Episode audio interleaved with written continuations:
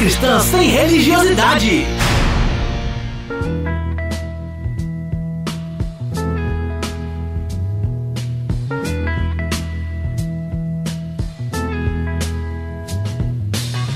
Billy a son, and when his daddy would visit, he'd come along.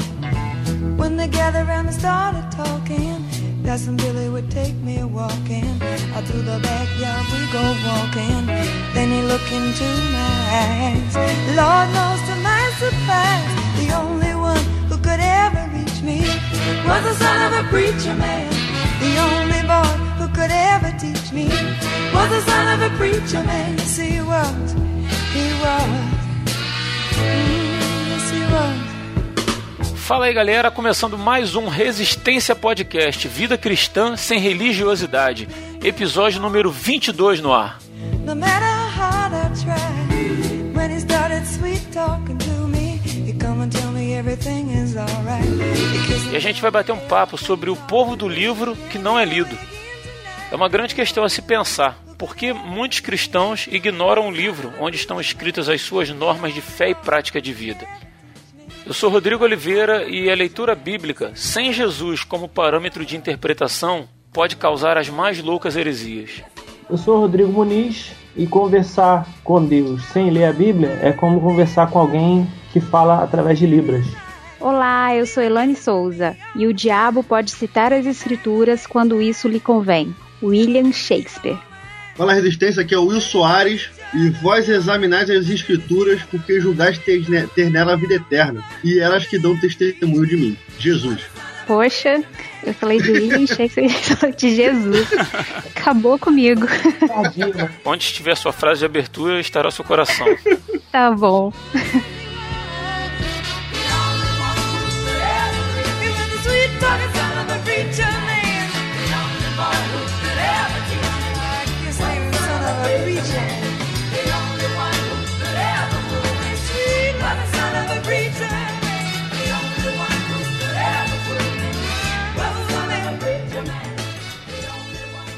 A Bíblia, o livro mais vendido ou mais lido dos últimos mil anos.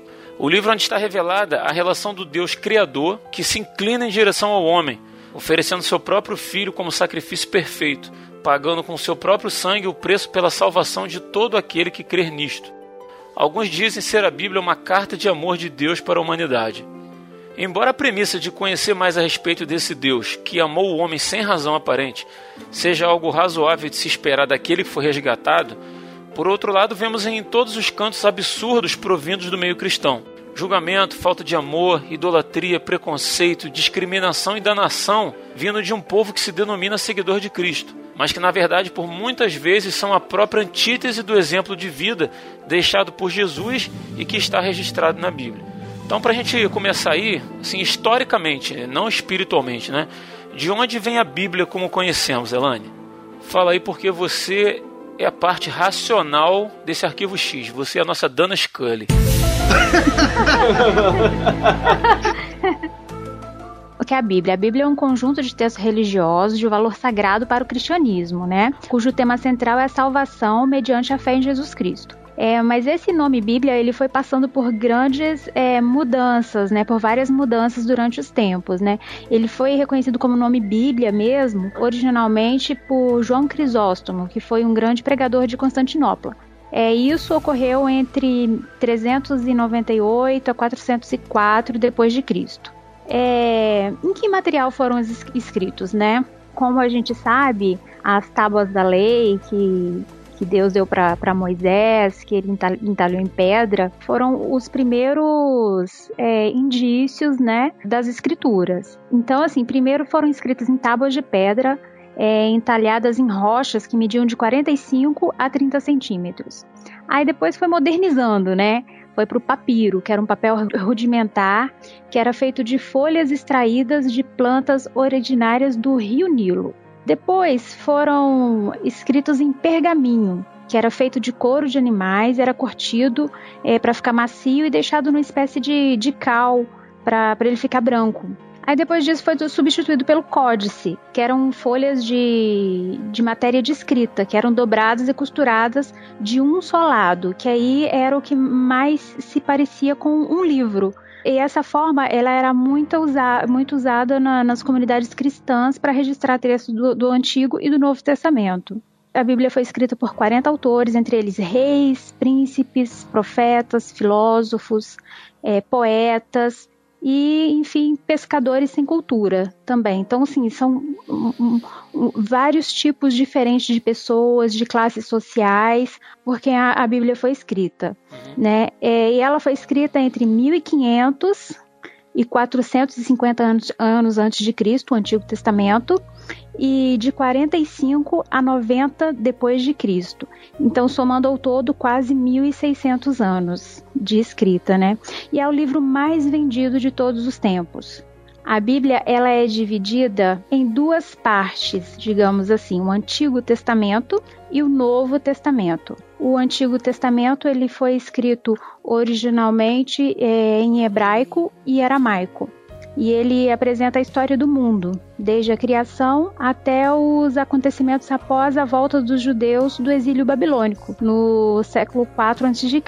E o Novo Testamento apresenta a história de Jesus, a pregação, os ensinamentos é, durante toda a sua vida e depois da sua morte e, ressur e ressurreição. Uhum. A Bíblia não, não foi é, desde sempre como nós conhecemos hoje, né?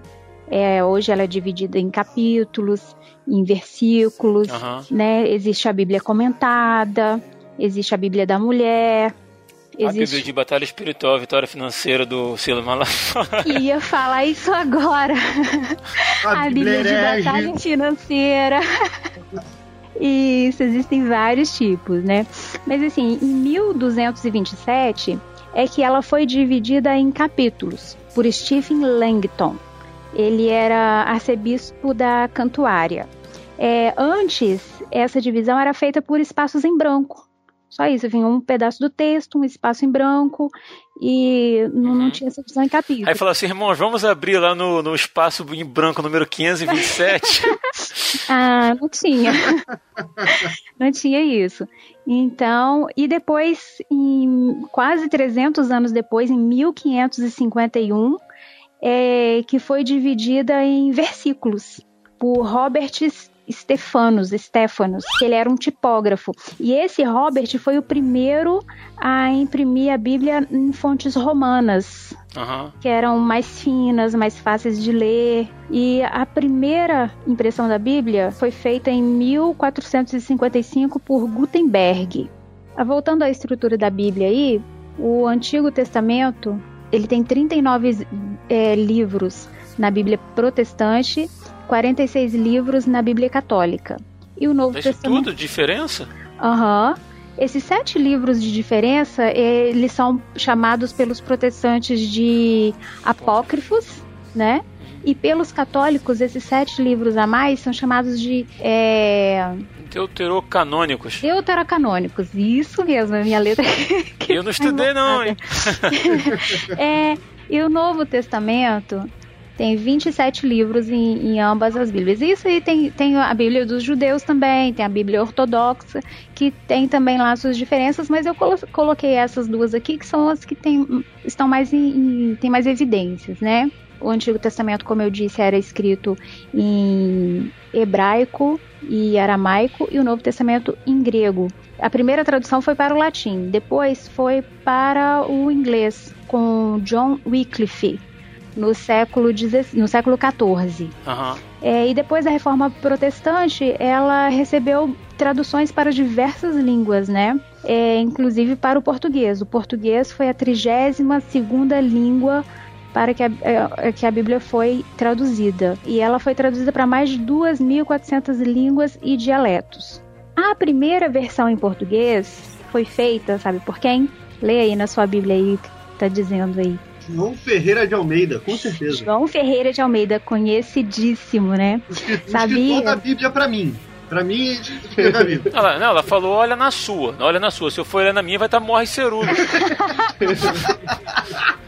Na minha não, que é o que eu dei, né? Mas na minha que eu tinha na época. Aquela vai ser o Muniz que vai abrir essa do Morro de Cirulo. Eu vou, eu vou conferir ali, calma aí, rapidinho. É, tá com ele. Não, e olha que interessante que ele, o João Ferreira de Almeida, ele começou essa tradução aos 16 anos de idade. Caramba. Não é? Ele começou pelo Novo Testamento, né? Já, assim, na, na, na, no estudo que eu fiz, eu ouvi algumas pessoas dizendo que ele traduziu o Novo Testamento e perdeu. Caramba. Não, ele não deu, não deu save no E Word. assim, sabe? Que vacilo, cara. E perdeu. Não deu no. Não, Perdeu tudo. Travou, travou eu- o dele. Quando nós íamos fazer essa gravação ontem, que eu tinha perdido tudo, eu lembrei logo dele. Eu falei assim, gente, eu tenho alguma coisa em comum com João Ferreira de Almeida. Tá, mas aí depois ele hum, passou para tradução do Antigo Testamento. Assim, será que, será que corre- correu um risco assim de ele tinha traduzido tudo? Aí ele perdeu tudo. Aí ele falou assim: ah, não vou traduzir não, tem umas partes aqui que eu lembro. Dá, dá pra fazer. Acho que não, né? Dá pra Vamos ver fazer. qual é. Vamos ver qual é. É, vamos ver o que que Eu dá. acho que dá pra lembrar, calma aí, calma aí. Então, ele terminou a tradução do Novo Testamento em 1681. E depois ele partiu para a tradução do Antigo Testamento. Só que ele faleceu quando ele estava traduzindo Ezequiel. Lá no final do livro de Ezequiel, ele faleceu. Um, um amigo dele é que continuou essa tradução do Antigo Testamento e terminou a tradução em 1694. Só que assim, é, tinha um- uma demora muito grande para ser toda revisada, porque eles não iam pegar, o cara foi, traduziu, eles iam pegar e imprimir logo. Tinha toda uma equipe depois para revisar e tal. Pelo que eu li, terminaram toda essa revisão, estava tudo prontinho em 1748. Mas a Bíblia todinha, completa, é de João Ferreira de Almeida, em português, Aham. foi é, impressa pela primeira vez em 1819 em Londres. Aí depois vieram, né, as traduções. É, em 1898 era revista, era edição revista e corrigida Ferreira de Almeida. Em 1959 era a rev- é, revista e atualizada. Em 1988 era a Bíblia na linguagem de hoje. Em 2001 foi feita a sua favorita, Rodrigo. A NVI. Ah, NVI, pensei que era de batalha espiritual, vitória financeira. Não. Hoje foi a Almeida Freestyle, Cara, não foi? Não foi? A freestyle, todo mundo pega no meu pé, cara. Eu achei que era essa, mas não é não. É a... Realmente eu gosto muito da NVI. Nos meados do, do ano 1800 é que a Bíblia chegou ao Brasil. Em 1856, a Sociedade Bí- Bíblica Bli- eh, Britânica eh, instalou um escritório no Rio, onde facilitou muito a distribuição de Bíblias pelo Brasil e depois em toda a América Latina, né? Porque como que eles enviavam as Bíblias para o Brasil? Eh, eles enviavam por navio, pessoas que vinham de navio de, de Portugal para cá entendeu? Depois que eles é, instalaram aqui o, o escritório no Rio de Janeiro, aí facilitou bastante.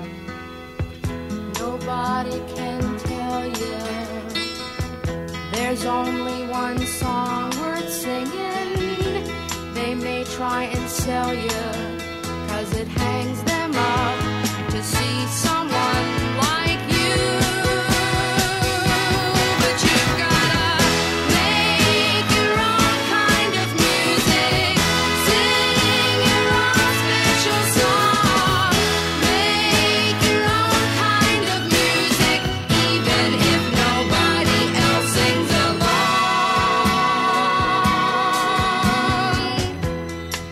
Então, algo bacana de se falar é que a primeira tradução da Vulgata ela foi no século do final do século IV para o século V, né? Então ela ficou mais ou menos 10 séculos sendo proclamada em latim. É um negócio complicado porque na, até na própria Idade Média, quando o clero teve a ascensão do clero, foi o povo não tinha acesso à Bíblia. Só Sim, quem sabia é. latim era o, era o clero. Então o clero ele criou aquele estado, né? Que era nobreza, burguesia e clero. Eu não vou entrar. Óbvio, óbvio que eu não vou entrar no- nos pormenores, se é certo ou se é errado, não, não estamos aqui para isso. Aham. Mas quando no século XIV, quando John Wycliffe traduziu para inglês, eu creio que ali começou a centelha do que seria um pouco mais para frente a reforma protestante, sabe? dele começar a fazer a se tornar a Bíblia de fácil acesso para quem não falava latim. E as pessoas possivelmente começaram a ver o que a igreja estava fazendo. Discrepâncias entre o que estava escrito e o que estava sendo praticado, né? Exatamente. O, o, o, Papa, o Papa Leão, por exemplo, o Papa Leão X, quando Lutero traduziu para alemão, ele queria a cabeça de Lutero, cara. Não era interessante para a liderança. Não É, era. porque a Igreja Católica não permitia né, que os fiéis tivessem o exemplar, por- alegando que eles não teriam a capacidade necess- necessária para interpretar o que eles iriam ler ali. É, e na verdade, Né? sim, falando a Igreja Católica, não porque porque é, tivessem outras igrejas, né? A Igreja Cristã na época era a única, era, Era a Igreja católica. Católica Apostólica Romana, né? A Isso. Igreja então na época não Isso. permitia, né? E o que era, o que poderia, entre aspas, ser paralelo, ele era tido como, como seita, como heresia, entendeu? Então, quando, como isso, Uhum. como, quando isso aconteceu, quando isso era detectado, para falar a verdade, os caras eram queimados, eram julgados. O, o que mais acontecia nessa época era ser, as pessoas serem julgadas por heresia. E quando abriu, quando abriu-se a Bíblia pro, pro povo, ah, começou, já, já começou a. O pessoal começou a ter um certo entendimento. Porque nem a, realeza tinha acesso à Bíblia. E, e, a, e, a, e a- o latim era uma língua considerada é, eclesiástica, né? Só a igreja poderia, tinha autorização divina para aprender o latim. Então era um negócio interessante, cara. Foi um negócio interessante, foi essa é, pluralização da, da Bíblia para o povo, ela, foi, ela trouxe luz a toda a ignorância que estava em volta. Agora tem um detalhe. Muita gente pode fazer um, um- um julgamento assim, ah, então a partir do momento que a Bíblia foi traduzida né, para a linguagem vernácula, né, né, para a linguagem da, da- das pessoas, então todo mundo teve acesso. É, não foi bem assim, né? A gente tem que pensar que é, a gente está falando de uma época em que a educação não era pública, né? Ou seja, não era todo mundo que podia, que tinha acesso à educação. Uhum. Então, a- embora a Bíblia estivesse na linguagem do povo, a maioria não sabia ler, Sim. então ah, não, não adiantava muita coisa, né? Então você vai ter ainda assim a centralização dessa leitura, desse aprendizado, apenas em algumas figuras que tiveram acesso a essa educação, que tiveram acesso a essa a, a leitura, vamos dizer assim, a capacidade de leitura, e que essas pessoas então vão de alguma forma ter uma espécie de poder sobre essa população mais ampla. É, e tanto, tanto é que a reforma protestante não veio do, do povo, né? Ela veio daqueles que já eram do, do clero, né? Que estavam lá dentro, Sim. né? Eram, eram padres, então. É, então é importante frisar desde já, já que estamos falando de aspectos históricos aí, Uhum. que essa questão da leitura da Bíblia, né, ou da falta dela, ela começa a partir do momento que você tem uma, um acesso restrito à educação e que você tem uma separação entre clero e laicato. Tá? Então, lógico que você vai ter pessoas leigas que vão ler a Bíblia pelo fato de ter a leitura, né? Ter a capacidade de leitura, sim. Mas essa separação clero-laicato, ela vai restringir, vai criar uma restrição para além da restrição natural da falta de leitura, ou do analfabetismo, que é a restrição eclesiástica, vamos dizer assim, né? Uhum. Embora você tenha ah, uma com a reforma protestante a, a quebra um pouco dessa ideia da hierarquia, a gente sabe que essa, essa hierarquia ela vai se reproduzir. É, a maioria das, das estruturas que são da Igreja Romana, elas vão só de mudar de nome dentro da Igreja Protestante. Né? E uma dessas mudanças, ali- aliás, uma dessas permanências é da separação clero-laicato, e que vai, de alguma forma, restringir essa interpretação, como a Elaine falou, da Bíblia apenas a alguns indivíduos dentro da própria igreja reformada, aí, né? a igreja protestante. Na verdade, isso foi, foi um, um primeiro passo, talvez, para que se chegasse no nível que nós estamos hoje, né? Que, diga assim, em relação ao acesso, né? Hoje, qualquer pessoa aí, o, o extremo é o smartphone, né, cara? Você baixar e ter a Bíblia ali para você para você ler, né? E isso era impensável por vários fatores, como você disse, até pelo analfabetismo, né?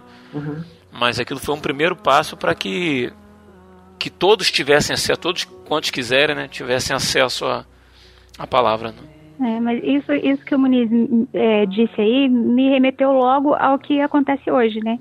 Que a maioria das pessoas elas interpreta a Bíblia por intermédio do seu líder re- religioso. E hoje é diferente daquela época, porque hoje todos têm acesso, né? E mesmo assim todos têm acesso, todos interpretam a partir de é, por intermédio de um líder religioso, Pelo prisma dele. né? Isso. Eu, eu creio que isso seja algo também, não só isso, mas também algo cultural. Por quê? Eu vou dar um exemplo de, das leis. Às vezes você pega uma lei, em vez de você sentar e lê-la, acho que é mais fácil você perguntar para o advogado. Verdade. Você senta e pergunta para um advogado. Você tem um amigo seu advogado. Eu, fa eu faço isso. Eu ligo para um amigo meu que é advogado e pergunto, pô, isso, lei sobre isso, isso e isso. Ele vai e me explica. É, eu quero saber sobre, sobre que- os efeitos de um remédio. Em vez de eu ler a bula, se eu tiver um amigo médico, eu vou ligar para ele. O hipocondríaco. É, O hipocondríaco, putz, o hipocondríaco, se tiver um amigo médico, já era, cara. então, é, fazem isso com a Bíblia, sendo que deveria ser o contrário. E, por- e em contrapartida, há líderes que não incentivam isso.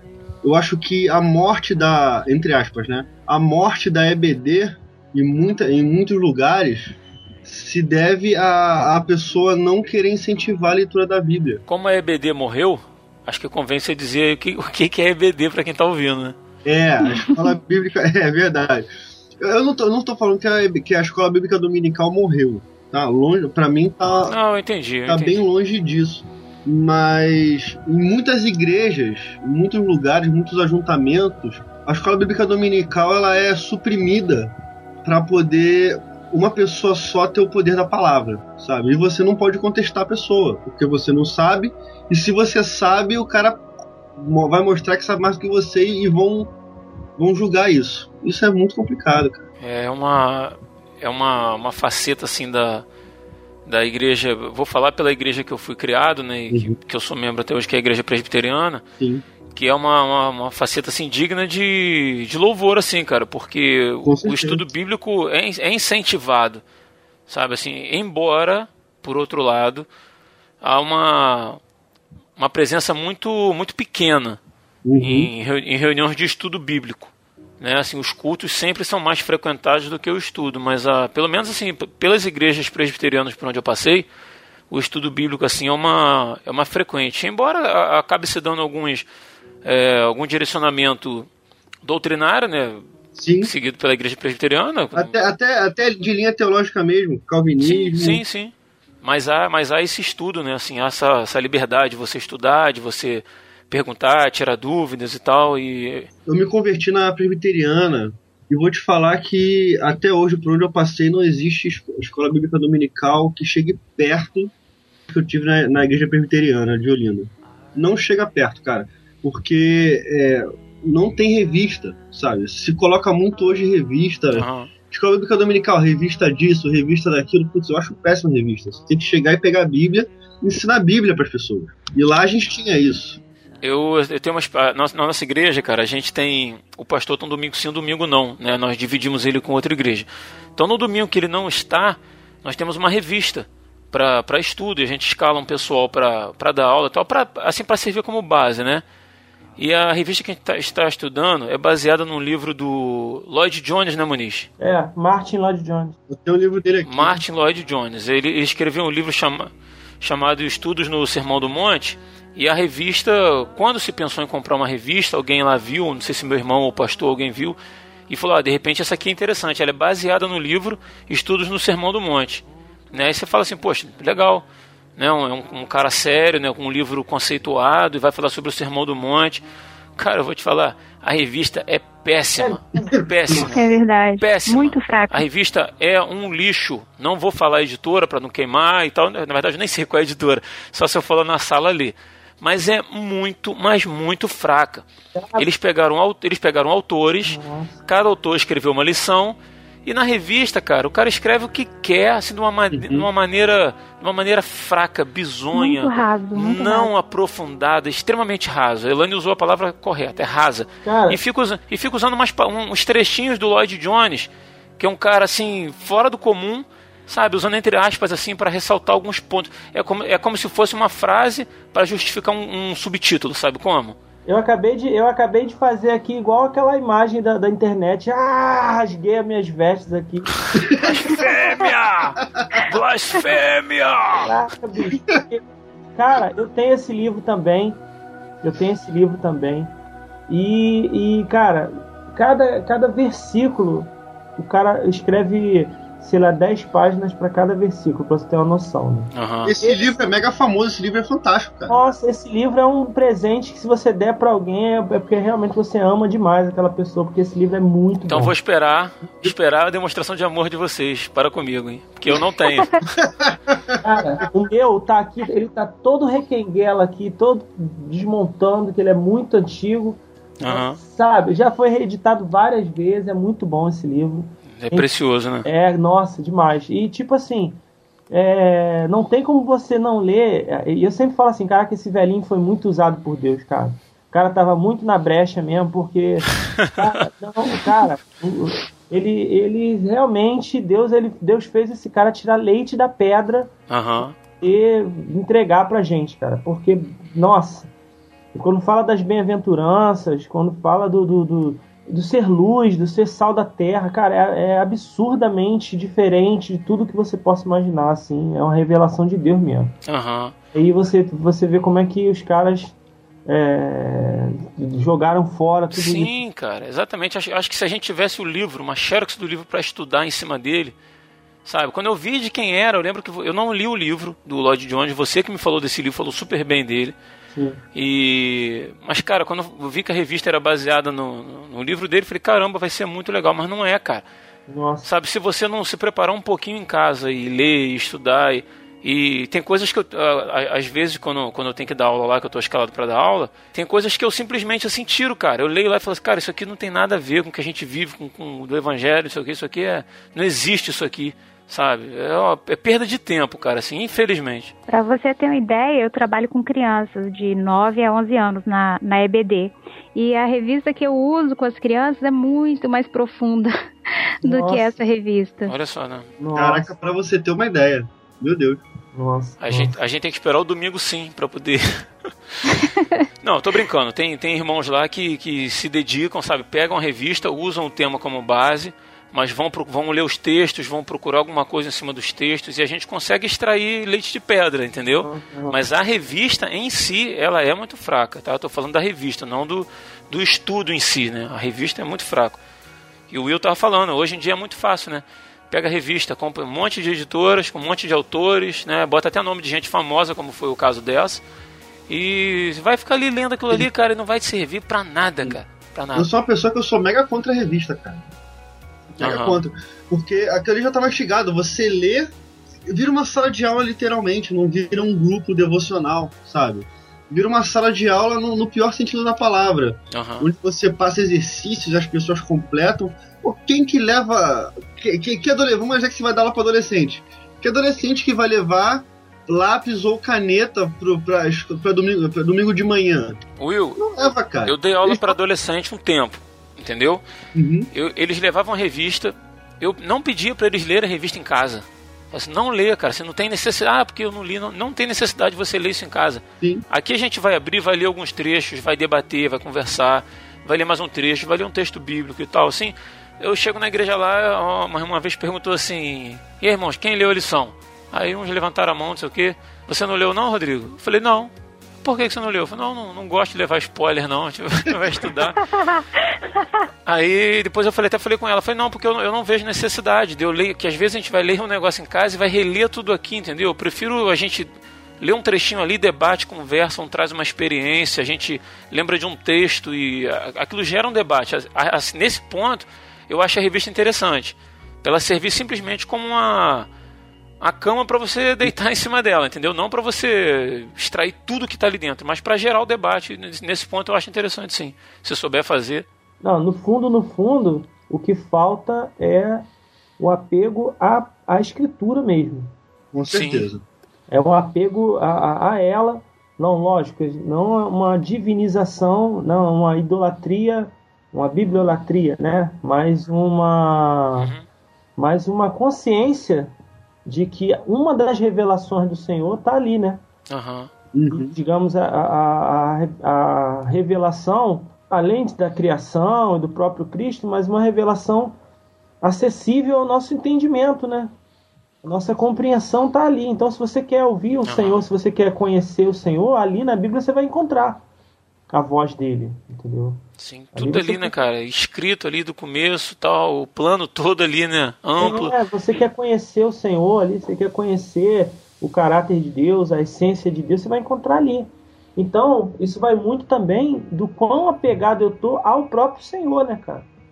E aí tem vários fatores aí que a gente vai desenrolando, que a gente vai falar sobre o porquê que essas, por que que as pessoas não têm esse apego à escritura, entendeu? Acho que uma das razões o Will já falou, né? Que é, é muito fácil eu fazer o outro pensar. Dei spoiler, foi mal. Deu, spo... Deu spoiler, é verdade. Mas uma das razões é essa. A pessoa, o brasileiro, ele não lê, né? A gente conversou lá no, no Resistência Podcast 17 e a gente falou sobre o, o problema da falta de leitura do brasileiro, né? O brasileiro é um povo que não lê muito. É, segundo uma pesquisa feita, não me recordo agora o órgão, mas que acho que se eu não me engano, 25% dos brasileiros em média tem a, a- a capacidade de, de ler um livro, interpretar, saber o que está lendo e tal. Isso é, é uma outra razão, né? Isso causa danos terríveis, né? É, O analfabetismo funcional, né, cara? Como a gente tem a nossa fé baseada na Bíblia, onde não somente na Bíblia, né? Mas ali, como eu disse, na Bíblia está o plano todo ali, cara, desde o, desde o início. Na revelação, na revelação de Deus Sim, através sim. da Bíblia. digamos. Acho que é um, acho não, com certeza é um risco muito grande seguir ensinamento bíblico de quem quer que seja, sem se dar o luxo de, de conferir por si mesmo se o que está sendo dito ali procede ou não, né?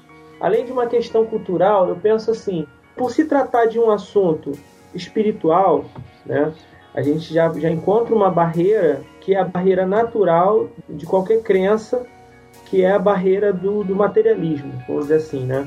Pelo fato do, do- da, da vida espiritual ser uma coisa que é imaterial, né, que não tá, eu não estou tocando no espiritual, embora a nossa realidade seja uma realidade é, governada pelo espiritual, vamos dizer assim, a gente está cercado pelo material o tempo todo. Sim. Então, isso faz com que a gente tome decisões muito práticas e que a gente procure teorias ou, ou assertivas ou, né, tutoriais, vamos dizer assim, que tenham, tenham conexão com essa vida prática da gente.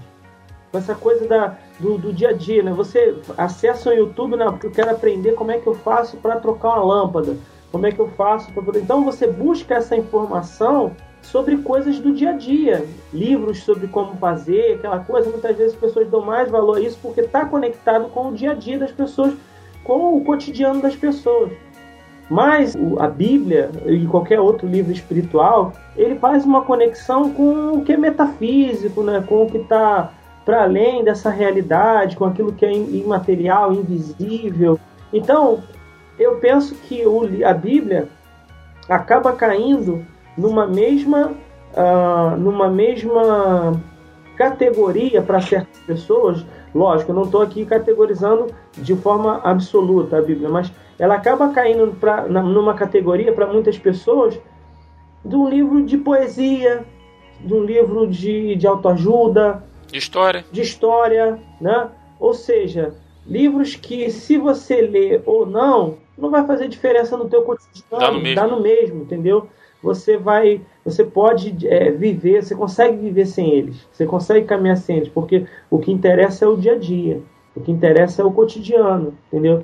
Se falando de, de igreja, interessa mais o que acontece no domingo à noite na igreja, né? O que é cantado, os sentimentos que são aflorados, tudo que o pastor quem estiver na frente fala, né? Isso acaba tendo mais peso. Eu vou lá e o pastor está recebendo para isso, ele tem obrigação de, de pregar para eu ouvir, não preciso eu ler a Bíblia, perder meu tempo com isso, né? Isso aí retoma a nossa fala sobre a questão da separação do clero laicato, né?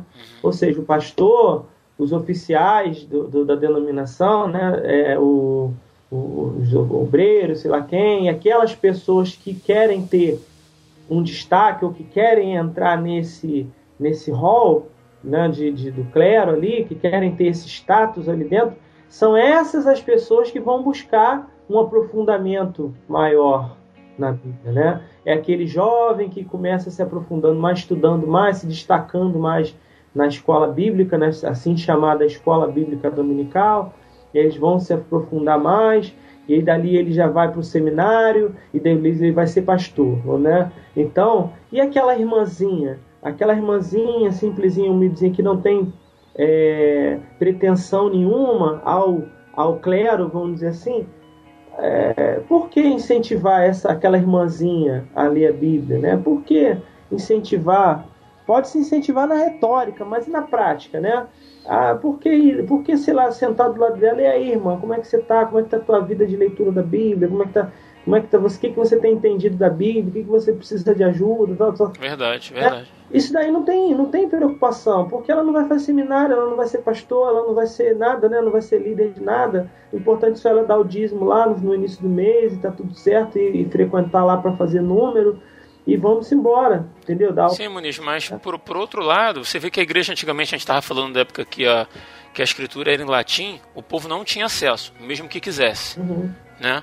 Hoje o povo não quer ter acesso, como a gente estava falando. né? Ele prefere ouvir alguém falar para ele, não, não precisa gastar neurônio com aquilo. Mas por outro lado, não exime. Você fala assim, ah, ele não quer. Ele não quer se aprofundar para quê? Ele não vai fazer seminário e tal, tal, não sei o quê. Mas a quantidade, cara, de, entre aspas, tutoriais, sabe, de acesso que a gente tem na internet hoje a textos, a estudos, a um monte de coisa, cara, disponíveis para quem quiser, sabe, seminários online, se for o caso. E, ma- mas na verdade acho que não, não há interesse da parte do da grande maioria dos cristãos em se aprofundar em nada disso, entendeu? Assim, acho que a gente também não pode tirar a parcela de responsabilidade do Não, de jeito nenhum, de jeito nenhum. de quem está sentado no banco, entendeu? Não, de jeito nenhum, de jeito nenhum. Eu penso que é, é- é essa, é- alguns fatores, né, como a gente já falou, essa separação do clero laicato, né, e como que se configura esse sistema evangélico hoje em dia, que é daquele sistema de que você vai para assistir uma palestra, você não vai para participar de um momento de discussão bíblica, não, você vai para uma palestra. O teu compromisso semanal, que é o compromisso do domingo, é para ouvir uma palestra né? Porque o, o- vamos ser sinceros, o foco, o foco do, do, do- do- do sistema evangélico hoje é o domingo à noite. Sim, com Ah. certeza. É a celebração do domingo à noite para aqueles lugares que não fazem à noite, mas tem uma celebração, seja no sábado de manhã, seja no domingo de manhã, seja o qual for o dia da semana, mas tem aquele, aquele dia que é o dia central da reunião, seja sábado ou domingo. Então tem aquele dia lá que eles estão lá reunidos e ali ele vai assistir uma palestra. Ele vai ouvir uma palestra motivacional ou exortativa ou o que quer que seja, mas ele não tem a obrigação, o dever de compartilhar nada, tá? E essa, esse, compartilhar, essa participação dele, ele, ela pode, e na maioria dos casos é incentivada, mas só na retórica, porque o próprio sistema não oferece essa liberdade. Quem é que quem é que no domingo à noite me mostra a, a- a denominação que eu vou falar assim, essa é uma, uma entre um milhão. A denominação que permite alguém, na hora que o cara tá lá palestrando, levantar a mão e falar assim, ah, mas irmão, eu penso isso, isso, isso a respeito dessa Ninguém. texto aí. Assim, cara, na, minha igreja a gente faz isso, mas eu sei que Eu ia realmente isso não é, agora. realmente não é comum não, mas lá a gente tem liberdade para isso, mas eu sei que não é o normal. É um em um milhão. É um um Aham. milhão. Ah, mas também, Rodrigo, a sua também é bem pequena, né, sim, cara? sim, é uma igreja pequena. Aqui, aqui eu frequento tem mais de mil membros. Aham. É um pouco mais, um pouco mais complicado. Eu já participei de igrejas maiores e realmente não tinha essa, essa liberdade. Já- E chego, já, já vi acontecer de chegar no extremo de numa escola dominical, uma irmã, assim, com 30 pessoas na escola dominical, uma irmã ter uma dúvida, levantar a mão e falar, pastor, o senhor falou assim, assim, assado, mas não está escrito que é assim do outro jeito? O pastor virou para ela e falou assim, minha irmã, a dúvida que a senhora tem, a senhora guarda. E depois, no, no meu gabinete, a senhora fala comigo. Porque às vezes a sua dúvida não é a dúvida dos outros, tá bom? Meu Deus. É. Que absurdo, né? E siga em frente. Minha senhora, a sua dúvida eu não sei responder. Próximo. É. É. Aí. Brincadeira. Então, quer dizer, é, é, eu, eu, eu penso que junto com isso aí, ainda tem o fato de que o discipulado autêntico ele não acontece mais, é, porque é, é, a- no, no- no meu ver, o que, que é o discipulado autêntico? É aquele discipulado um a um, aquele, a- aquela pessoa que você levou a Cristo e você tem a responsabilidade de transferir a tua vida para ela. Então já começa por aí. Né? A gente foi criado num sistema que onde a gente não tinha esse- essa, essa coisa, essa, vamos dizer assim, essa orientação pessoal, eu particularmente não tive. Ninguém que me pegou pela mão, né? Ninguém que, que, que, que, que teve do meu lado falou assim, não, meu filho, vamos lá, é, é, olha para minha vida, olha como é que eu vivo, né?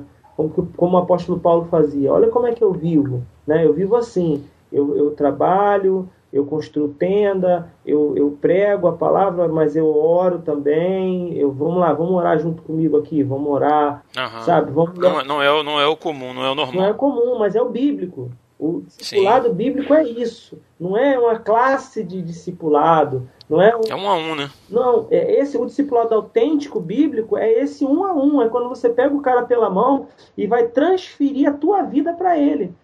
Você vai fazer ele ser uma cópia de você, assim como você foi a cópia de alguém que foi cópia de alguém que é uma cópia de Cristo. Então, a gente está reproduzindo Cristo na nossa vida e reproduzindo Cristo na vida de alguém. Mas esse discipulado, ele não existe mais hoje.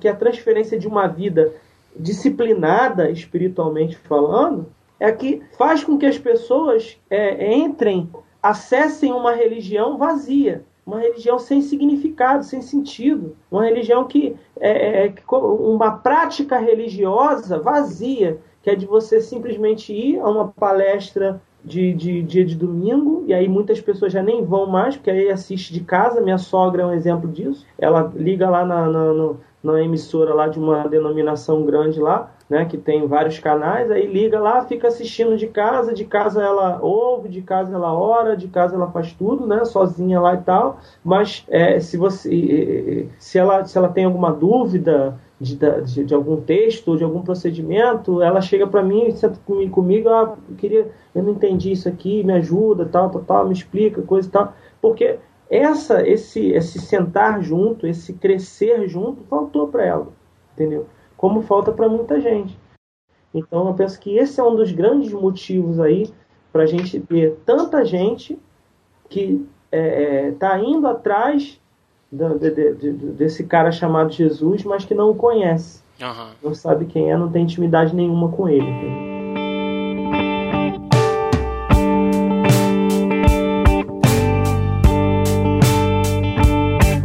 Suspicious as it seems, you're cropping up in dreams.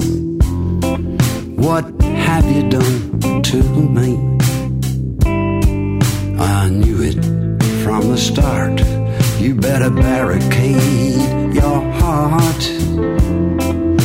What you've done to me.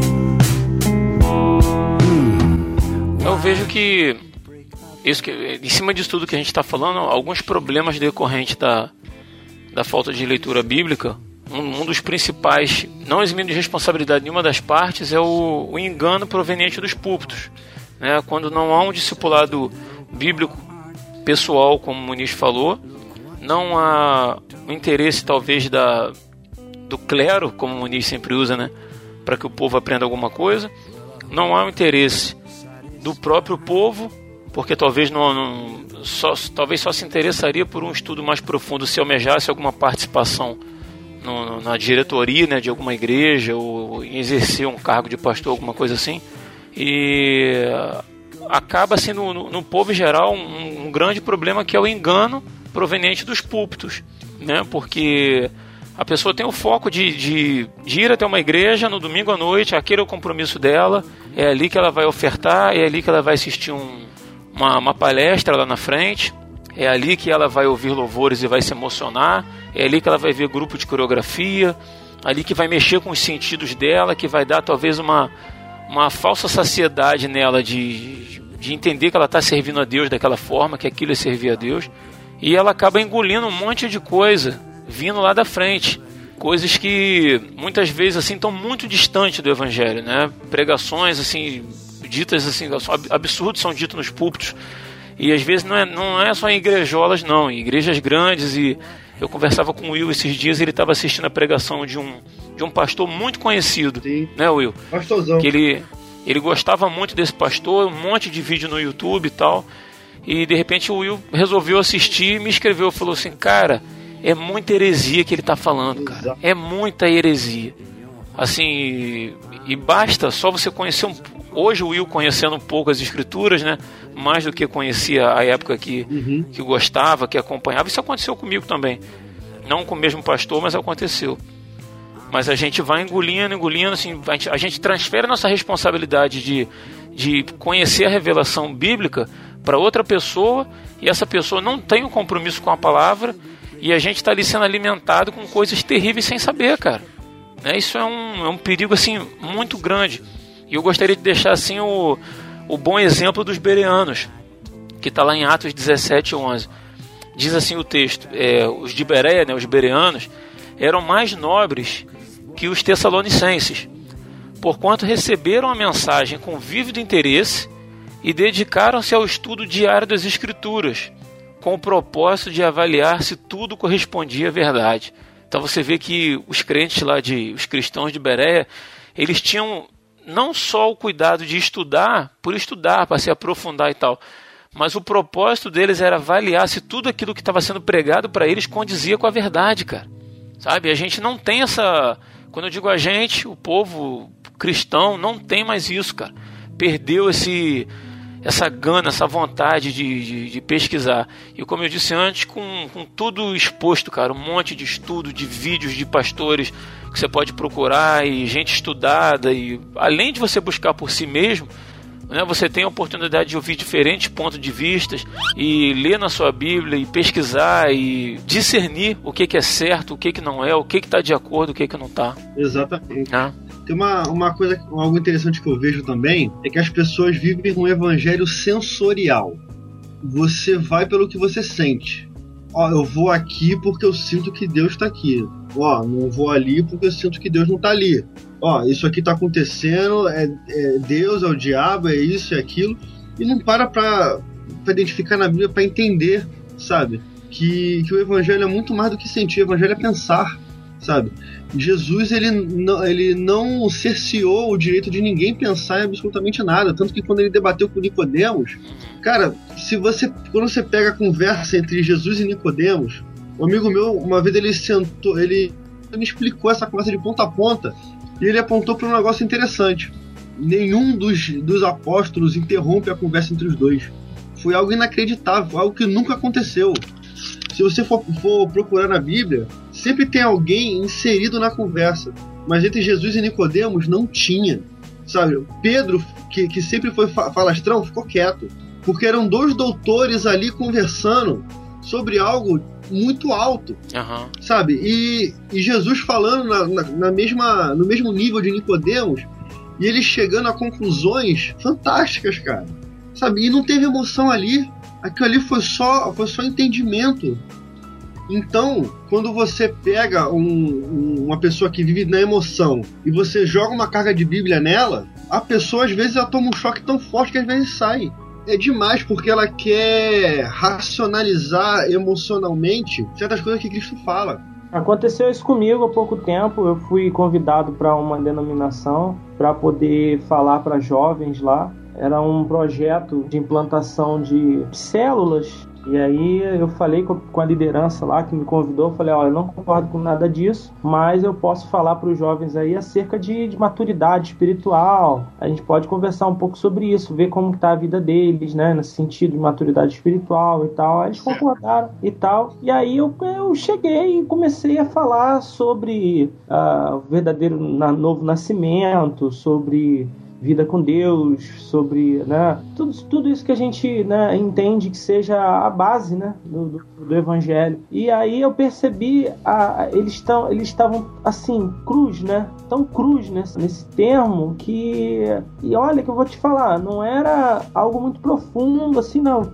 Era leitinho mesmo, não era comida sólida, não, era leite. E era e eles se engasgaram com leite, né? Tanto que a depois de, sei lá, dois meses que eu tava lá, todos os jovens simplesmente abandonaram os encontros que eu tava fazendo com eles, mas não saíram da denominação, não, abandonaram o encontro, porque depois eu cheguei de surpresa num outro horário e tava todos eles lá, né, no, no- no- na reunião lá e tal. Ah, e aí eu falei assim, bom, então é que eles não querem mesmo. Eles não querem.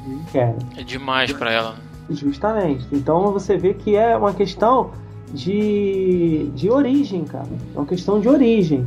É você entra numa religião, numa religiosidade por um motivo ou de uma forma equivocada, e é aquela coisa, cara. Tem, tem certas coisas que não dá para reformar, tem que jogar no chão e começar do zero. Né? Aquelas, aquela, aquelas casas que você olha assim, meu Deus, isso não tem como reformar. Então, quando a pessoa entra né, nesse pseudo-evangelho que a gente tem hoje em dia, em alguns casos, e, e a gente tenta mostrar uma verdade da, da palavra para elas, elas vão falar assim, não, isso não condiz com, com o evangelho que eu conheço. Então eu não quero, eu não quero esse evangelho que você está me falando, de, de cruz, de morrer para si mesmo, de arrependimento, de, de confissão de pecado, perdão, eu não quero, esse evangelho eu não quero o evangelho da bênção, eu quero o evangelho do mover, eu quero esse evangelho que me satisfaz, que é voltado para mim. Eu não quero evangelho centrado, evangelho centrado em Jesus. Eu não quero, eu não quero. é, é, é, e até fiz essa pergunta uma vez para esses jovens e eles ficaram assim. E a pergunta que eu fiz, eu falei assim: imagina que Deus falasse para você assim: é, eu vou levar você para o céu, né? Você, quando você morrer, você vai para o céu. Tá tudo certo, passaporte carimbado, não tem erro, você pode ficar tranquilo. Só tem um detalhe: Jesus não vai estar lá. Aí eu fiz essa pergunta para eles, né? Você ainda assim você que iria gos- gostaria de ir para o céu? Você iria para o céu mesmo assim, mesmo se Jesus não tivesse lá? E aí eles ficaram na dúvida, cara. tipo assim, pô, cara. Nossa. Ah, ah, sabe qual é a resposta certa que, né, a resposta que, que, que eles teriam que dar, Aham. mas ficaram meio na dúvida assim, cara. E eu falei, cara, abertamente, eu falei, cara, se Jesus não estiver lá, eu não quero ir pra lá.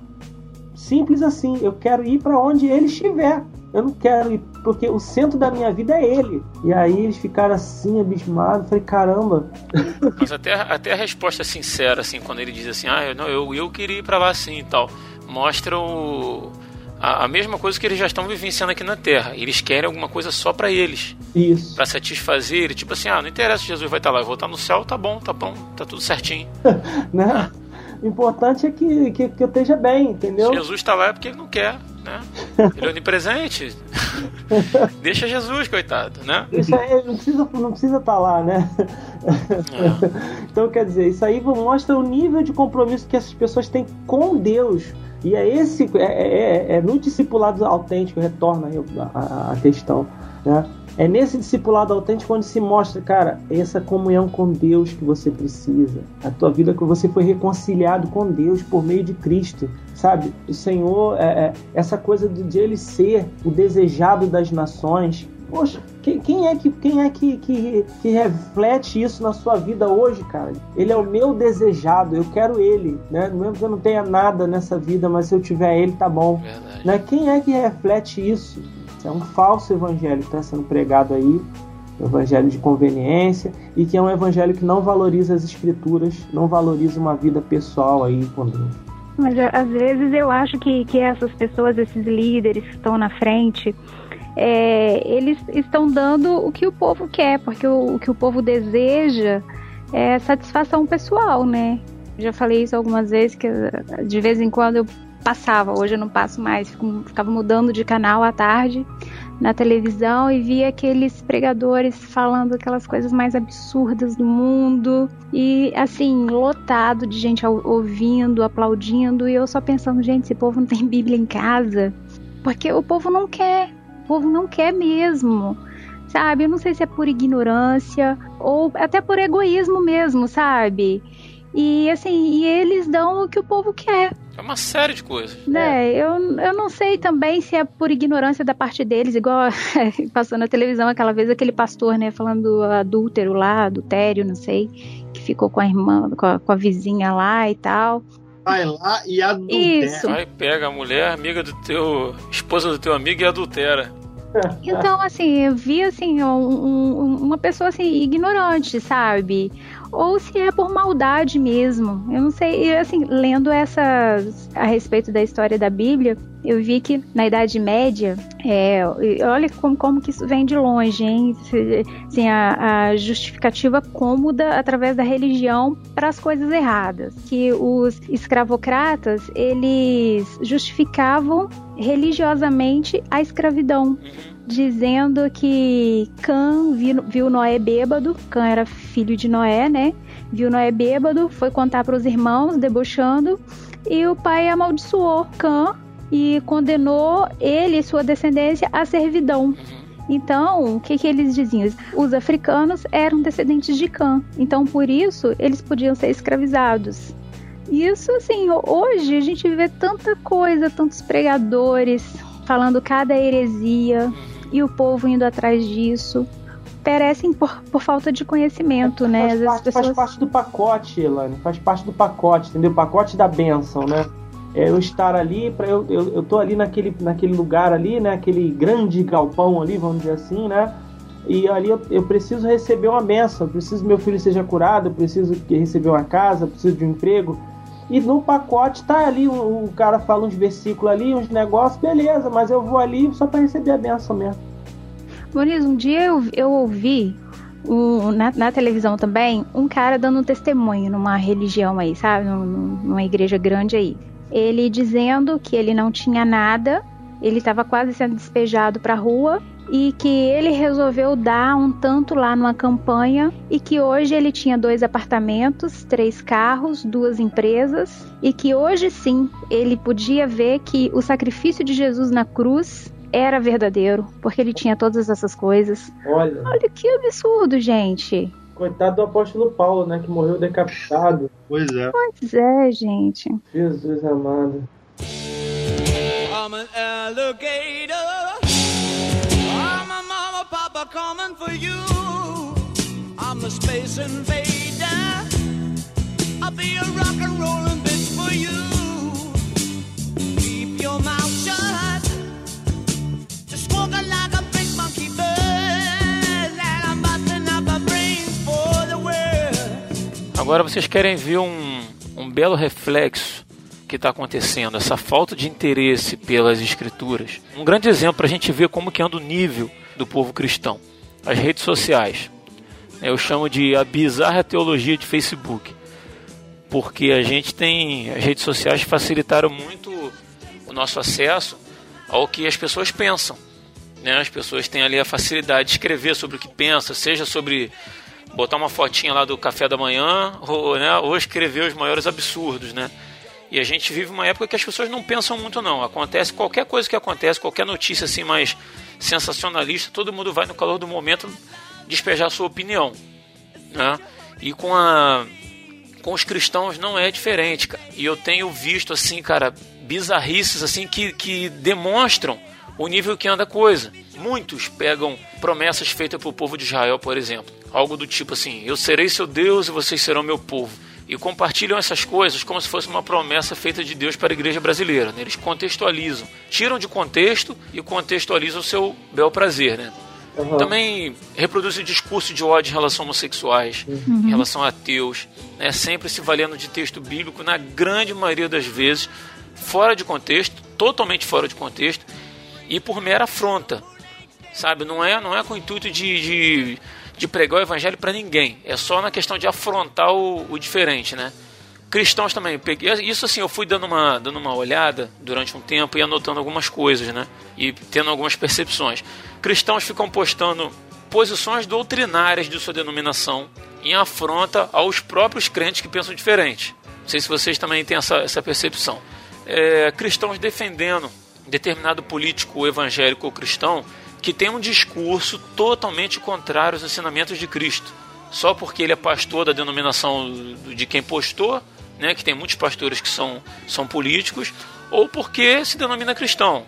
Ou então compram bênçãos, moveres, ah, ações divinas promessas que nunca vão ser cumpridas por Deus, porque Deus não tem nada a ver com aquilo. Então eles compram essa, essa ideia de que algumas coisas vão acontecer, sendo que Deus não tem nada com isso, não tem embasamento bíblico para isso, né? só pelo simples fato deles serem um povo que não conhecem os textos do livro onde a fé, a, a nossa fé está pautada. Né? Eu não estou nem falando assim do cara conhecer a Bíblia toda de capa a capa, mas eles não conhecem, ao menos, os textos que corroboram aquilo que está sendo dito ou no caso deles postado, eles estão postando uma determinada coisa, eu acho que eles deveriam ter conhecimento do texto que, que reforça aquela ideia, mas os textos na verdade são contrários. As atitudes são muito, muito diferentes, cara, do que a gente vê em Jesus. Então pensa assim, você não vê, quando você vai ler os evangelhos, você não vê Jesus preocupado com questão com, com a questão dos homossexuais. Você não vê Jesus preocupado com questões políticas, né? Pelo contrário, assim, ah, César disse que tem que pagar o tributo. Meu querido, dê a César o que é de César e a Deus o que é de Deus. É assim, é simples, né? Você não vê Jesus preocupado com posições doutrinárias, a não ser quando era para criticar, né, os, os fariseus e saduceus, nem com questões religiosas, dogmas e etc, porque ele não se importava com essas coisas. Mas parece que esse tipo de coisa é tudo que importa para o povo cristão. Né? O que importava para Jesus era anunciar o reino. Na- na- nas próprias palavras dele, ele dizia que o reino dele não vem com visível aparência. Né? O, o reino dele era anunciar, é anunciar a salvação, é pregar aos cativos e oprimidos, é perdoar quem ofende a gente, é socorrer quem não merece, é acolher o necessitado. Isso importava para Jesus na, na, na estadia terrena dele. Né? Agora, por outro lado, tudo, tudo que tirava Jesus do sério, que mais irritava Jesus, eram os religiosos, era a hipocrisia dos fariseus, que viviam de aparências, né? Mas tinham um coração seco, duro, né? tinham os olhos assim fechados para a necessidade dos outros. Mas eles estavam sempre prontos a rotar sua religiosidade fria né? na cara de quem, quem se aproximasse. Então pensa, analisando os cristãos de uma forma ampla, baseado no que vocês veem postado nas redes sociais, a igreja de hoje se parece mais com Jesus ou se parece mais com os fariseus? Né? O, o discurso da igreja que você vê, eu estou falando de rede social, tá? Do que você vê os seus amiguinhos cristãos, os meus amigos cristãos postando. O discurso da igreja é de amor ou é de ódio? A igreja aponta o caminho para Cristo ou ameaça o outro com o diferente com o fogo do inferno? Né? A igreja acolhe o diferente ou exige que ele se pareça consigo mesmo? Sabe? Eu acho que é uma questão que todo mundo que se diz seguidor de Cristo, todo mundo que se denomina cristão, evangélico, protestante, católico, todos que se dizem seguidores de Cristo deveriam parar para refletir. Qual, qual a, a imagem que a, que a igreja brasileira cristã está passando através das redes sociais? Porque a gente convive hoje mais com as pessoas na rede social do que pessoalmente, né? Nossos amigos, família, está todo mundo ali dentro. Então acho que a gente deveria olhar um pouquinho com outros olhos e, pensar um pouquinho, não só a respeito do que, do que a gente tem visto os outros postar, mas do que, do que a gente mesmo tem postado, né? Cara, eu, eu acho difícil fazer essa avaliação, porque você está falando da igreja brasileira, né? E a gente sabe que, assim, eu vou ser, eu vou ser pessimista na minha, na minha, na minha fala. Eu diria que 90% do que se diz ser igreja evangélica hoje não é. Nem igreja, sabe? Não, não, são. Então é difícil fazer uma avaliação assim, dizer de falar de, um, de, de alguém, esperar de alguém uma coisa que não faz parte. É esperar banana de um abacateiro. Não tem como, entendeu? É, não tem como esperar um bom fruto, não tem como esperar uma, uma, uma atitude correta de, de alguém que não está inclinado para aquilo, entendeu? Então, Mas Muniz, eu não estou falando para toda a igreja evangélica. Nós, nós hoje aqui nós estamos falando para uma pessoa. Uma pessoa, sabe quem? quem? Quem está do lado de lá do fone de ouvido ouvindo a gente. Uma pessoa, né? Eu tenho essa consciência. Eu tenho consciência que eu não, eu não aqui em rede nacional. Eu estou falando com uma pessoa. É um ouvinte que está do lado de lá, né? Seja ele quem for. Se eu conseguir trazer a consciência dele, eu vou dizer mais ainda. Se ele está ouvindo isso, Ele é a resistência. Cara. ele é resistência, mas se, ele, mas se, se alguém procura um, um podcast cristão para ouvir sobre um assunto desse, é porque ela tem algum interesse, um Ah, mínimo ó. de interesse no assunto, não é? Eu sou assim. Nenhum podcast eu assino, eu ouço todos os episódios, eu busco por assunto. Então, cara, quem tá do lado de lá ouvindo, cara, eu, eu quero fa- fazer o máximo, cara, para fazer ele pensar e de repente enxergar ah, as atitudes dele em relação à leitura bíblica. E eu tô falando isso, cara, sim, sem ser hipócrita, sem parecer que eu sou o cara que, que lê a Bíblia todo dia, que não sei o quê, porque eu não leio, cara. Eu tenho.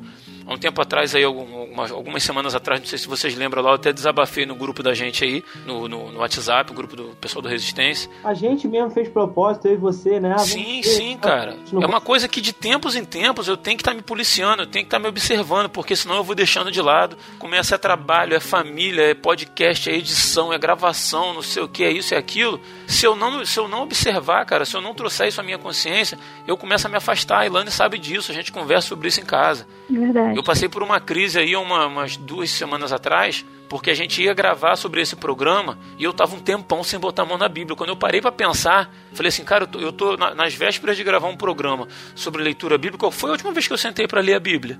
É. Eu não me lembrei, cara. Eu não me lembrei, eu não sabia se tinha 15 dias, não sabia se tinha 10 dias, eu não sabia. Eu não lembrava. Então, assim, eu, eu quero realmente trazer a consciência, cara, despertar em uma pessoa. É o cara que tá do cara, ou a cara, né? Que tá do lado de lá do fone de ouvido, cara, que tá ouvindo a gente aí. Eu sei que é. Você falou assim, vai ser meio pessimista e tal, não sei o quê, mas é verdade, cara. Infelizmente a gente não vai atingir todo mundo, e mesmo se atingisse, não é todo mundo que quer ouvir isso. Não é, não é cômodo, não é, não é fácil. Você vai dar trabalho pros outros, cara. Ah, então vou ter que ficar me policiando. Então eu vou ter que ler, então eu vou ter que interpretar. Então eu vou ter que, vou ter que me lembrar da pregação de domingo do pastor para ver se o que ele falou está de acordo com a Bíblia, né? Porque a gente sai da igreja lá e esquece tudo e vive uma semana totalmente ah, isenta de, de, de Deus, cara, de oração, de leitura da palavra, de tudo. Desplugada, desconectada. Sim, desconectada de Deus. É verdade. É muito mais fácil, cara. Então, assim, não, não tô desconsiderando o que você falou, né? Sim, sim. Só tô querendo é, reduzir, uma, reduzir um pouco o campo de abrangência, né? Ah, eu acho que, que para essa pessoa que tá ouvindo, né, para você, meu meu querido amigo ouvinte da Resistência Podcast, né, eu sei que tá Opa. você que tá ouvindo aí, eu penso que é, é, eu, eu, eu lembro de uma, uma, uma fala que eu ouvi de, de alguém essa semana que eu achei assim fantástica, né? Falando sobre uma árvore, se não me engano, acho que do, de Damasco. O cara tava plantando lá a semente, sei lá, ou a fruta, não sei o que que tava plantando. E falou assim, cara, mas essa árvore, ela leva 300 anos para começar a dar fruto. E aí o cara falou assim, é, mas se eu não plantar hoje, daqui a 300 anos ninguém vai poder colher o fruto. Né? Então eu penso que é, se a mensagem então ela é focada para essa pessoa que está ouvindo, é que, que a- de repente a pessoa pode pensar assim, é, qual a diferença que, eu, que isso vai fazer na minha vida, né? Qual a diferença que, a minha postura vai fazer no mundo, né? Quem sou eu nesse mundão aí de meu Deus, né? Eu penso que se não tiver pessoas que hoje, que dobrem o joelho hoje e que falem com Deus, Senhor, eu quero essa vida diferente. Eu quero, em primeiro lugar, nascer de novo.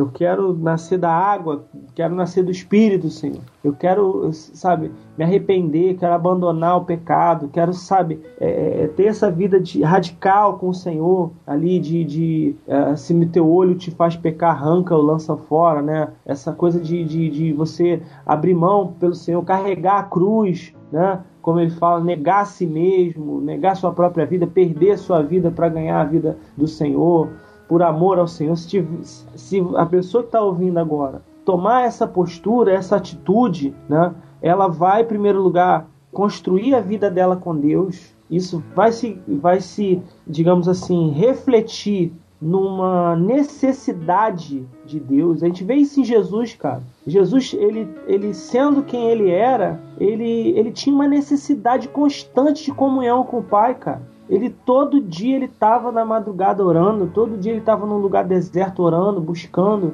Então a falta de leitura bíblica é a falta de comunhão com o Pai, cara. Porque não adianta só, como tem, por exemplo, em, em, em- nas denominações, na, em, em- digamos, 100% delas, e inclusive fora das denominações, porque eu, tô fora das denominações, estou mais perto dos movimentos é, de, é, de- Heréticos. é, não, heréticos também, né? Mas é, também heréticos, né? Mas Não, os movimentos fora da denominação, e eu vejo que a maioria dos caras que estão lá estudando Bíblia e pregando Bíblia estão falando só por vaidade, cara. Só por vaidade, sabe? Estuda, e tal, e não sei o que, e livro, e grego, e hebraico, mas só para poder ensinar os outros. Mas tu vai olhar para a vida do cara, é uma treva pura, bicho. É uma treva pura. Então, quer dizer, se a pessoa que está ouvindo isso hoje entender que ela precisa, em primeiro lugar, de, de, da vida dela com o Senhor, ela precisa estar dentro do Senhor. E isso vai gerar nela essa necessidade de buscar o Senhor, de seja qual for a, a maneira. Se a criação não está satisfazendo, se a revelação espiritual não está satisfazendo, eu preciso de algo mais. Então, esse algo mais eu vou encontrar na palavra. E ela vai buscar, eu preciso, ela tem sede do Senhor. Assim como a corça anseia pelas águas, por ti anseia minha alma, Senhor. Então ela vai buscar o Senhor, ela vai beber do Senhor. Eu preciso be beber das tuas águas, Senhor. Eu preciso me encher de ti. Então ela vai estabelecer essa vida. E aí ela consciente disso, ela com certeza vai saber. E se não sabe, aprenda hoje que o Senhor te chamou para você transmitir essa vida. Não precisa ser para um milhão de pessoas, não, para uma só. Um, uma pessoa que você leve a Cristo e que você consiga, porque o discipulado é um processo artesanal, cara. O discipulado é um processo artesanal, assim como é complicado você criar um filho, assim como é complicado você se construir enquanto pessoa, porque é muito complicado a gente se construir em Deus, é muito complexo isso, porque é uma luta contra o pecado, é uma luta contra uma série de coisas. Assim como é difícil, não adianta que eu não vou conseguir fazer um discipulado com alguém meia hora por semana, numa classezinha, com um quadro branco, uma caneta e uma, um- uma folha de papel. Não é assim que o discipulado acontece, é artesanal. É braço com braço, é chorando junto, é estudando junto, é, é orando, é brincando junto, é se- co- comendo junto, é sabe, tendo essa vida compartilhada ali com aquela pessoa e aí você fez uma pessoa igual a você, comprometida com Deus e tal. Aí no ano seguinte, ou no- na década seguinte, você vai pro, pro, pro número 2. e aí você faz a mesma coisa no número 2. Só que aquele número 1 um, também agora, ele tá com o mesmo sentimento que você. E aí ele vai pro número 1 um dele. E aí a coisa ganha fôlego. E aí vai embora. E o reino de Deus é isso, cara. Olha que, que coisa maravilhosa. Jesus falou: Aqui compararei o reino de Deus. Ele é semelhante a um grão de mostarda. Pequenininho, atitude pequenininha. Da, é um ouvinte do podcast só. Vai lá, ele vai se enterra na, na areia lá, né? Ele se, se oferece, Romanos 12, ele se oferece como sacrifício vivo ao Senhor. E ali, daquele sacrifício vivo oferecido ao Senhor, vai se tornar uma grande árvore daqui a alguns anos, né? Mas tudo depende de uma atitude de uma pessoa só.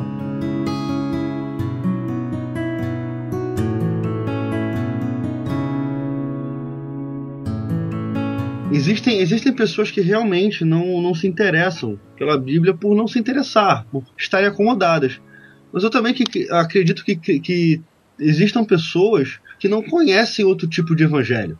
O mito da caverna de Platão ele se configura da seguinte forma: É, existem pessoas que estão dentro de uma caverna, estão acorrentadas e observando uma fogueira e a sombra que essa fogueira faz. E aquilo ali é a vida delas.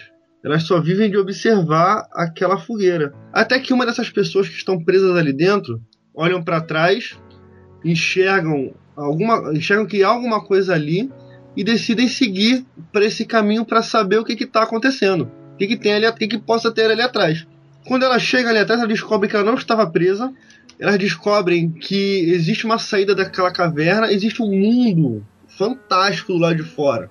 Então essa pessoa que saiu, ela começa a interagir com o mundo do lado de fora, começa a vivenciar esse mundo. Em algum certo momento ela volta para essa caverna para anunciar essa boa nova para os outros. A maioria não quer, porque a maioria só conhece aquilo. Mas sempre vai ter alguém que vai querer dar esse passo. Então o que, que, que, que eu penso? Existem pessoas que, que estão ali no Evangelho onde a fogueira, onde o fogo está queimando, onde a sombra está fazendo, onde a sombra está sendo projetada na parede, onde é só cura, é milagre. É, o pastor ele lê um, te- um versículo bíblico e começa o show dele e para ela aquilo é evangelho. Porque ela nunca viu nada diferente daquilo, nunca tentou experimentar nada diferente daquilo e também não se permitiu experimentar nada diferente Repete aí, Will. daquilo. Mas quando uma pessoa que, que tem o entendimento é um pouco mais abrangente do que, que é o evangelho, do que, que é reino, como o Muniz falou de forma brilhante aí, quando ela tem uma, uma noção maior do que, que é evangelho, do que, que é reino, do- de quem é Cristo, ela dá um passo para frente, sabe? Mas cabe à pessoa querer se lançar. Cabe à pessoa ter a coragem de sair do, do lugar comum e ir para outro lugar. E eu não estou dizendo que ela não tem culpa nisso. Só que quem lidera ela também tem, tem parcela de culpa nisso. Que a partir do momento que ela tem informação de que há um mundo ali fora, né, o Sim. dar o passo para ver se tem ou se não tem, depende dela, né? É, Eu vou, dar- eu vou dar um exemplo com, os com as pessoas que estão ouvindo esse podcast. Com certeza a gente está apresentando algo que pode ser um absurdo para quem está ouvindo, sabe? Cara, tipo assim, cara, o que, que, que que eles estão falando, cara? O que, que eles estão falando? Ou então, poxa, realmente na minha igreja não tem escola bíblica dominical, mas por que não tem escola bíblica dominical na minha igreja? Sabe, quando você apresenta uma visão diferente, uma visão mais cristocêntrica acerca do, do evangelho, ele, ele causa uma revolução na sua cabeça. Não vou falar confusão porque confusão não, não, não é, não é o termo que eu quero. Mas ele causa uma revolução na sua cabeça. Como eu sempre falava para os adolescentes, mudança de mente também é avivamento, sabe? Quando você muda a sua mente, você tem um entendimento é, um pouco além daquilo que você cria ser Deus, cria ser Cristo, cria ser culto, as coisas mudam. Todo, todos têm responsabilidade nisso. Tanto a pessoa que está falando lá em cima como eu que tô aqui embaixo. Se a pessoa está falando algo lá em cima e eu não ah, examino as escrituras, como já falamos aqui, a culpa é minha. Sabe? Eu já, eu já cansei de, de, de assistir pregação e pegar heresia no meio. Eu vou lá, na- eu vou lá no texto, no versículo, a pessoa modificou o versículo seu bel prazer. Putz, Cara, é, é triste você ver um, você ver um pregador falando alguma coisa e torcer o texto todinho, né, cara? Você sentado ali, você perceber isso, Ah, cara, cara, é, dá uma vontade de ir embora, né, cara? De levantar. eu já saí. Eu vou ser sincero aqui, não tenho vergonha de falar isso, não. Eu já saí no meio de culto. Aham. Já saí meio de culto porque eu tava vendo minha prima, ó, não, não tô aguentando ouvir isso. Que a gente, a gente sabia que era totalmente maniqueísta o que ele tava fazendo. Eu já saí também. Putz. E, e quando você faz isso, eu, eu- eu lembro que eu cheguei e falei com o Rodrigo sobre isso. Rodrigo, eu tô arrasado. Não sei, não sei se o Rodrigo lembra disso. Lembro, lembro. Eu, eu cheguei em casa destruído, arrasado, cara. Com os loucos pra chorar. Porque você vê uma manipulação, sabe, da, da pureza que é o Evangelho de Cristo. Sabe, pessoa manipulando isso ao bel prazer, é, tentando, tentando transformar barganha aquilo que, que é de graça, sabe? O Evangelho, ele é muito simples. De graça recebeste, de graça dai. Sabe, eu não, não consigo, eu não consigo aceitar certas coisas, certas palavras, certos é, jargões cristãos evangélicos, porque pra mim é, é fora, fora do limite. Sabe? Para mim é fora do limite, pra mim já, já ultrapassa o, limite do bom senso. E quando ultrapassa esse limite do bom senso, cara, pra mim já deu. Então, voltando lá no começo, eu também eu creio que tem essas pessoas que existem essas pessoas que não conhecem outro evangelho, sabe? Que só viveram aquilo, é, o evangelho que é visto nas televisões, ou o evangelho que é visto no Facebook, por que não? Sabe, as pessoas que não não com- compreendem que Cristo não Cristo não não pré-julgava as pessoas, sabe? Ele abraçava. Você ouve, o- você ouve o cara falando, não, porque Jesus ele tinha o melhor dessa terra. Pô, aonde? Se o melhor dessa terra é, é- foi a cruz, eu não quero nem ver o pior. Então, cara, que, que o ouvinte ele possa se lançar e possa ter coragem de, de passar por essa mudança de mente, sim. Apóstolo Paulo, né? Transformai-vos pela renovação do vosso entendimento. Exatamente.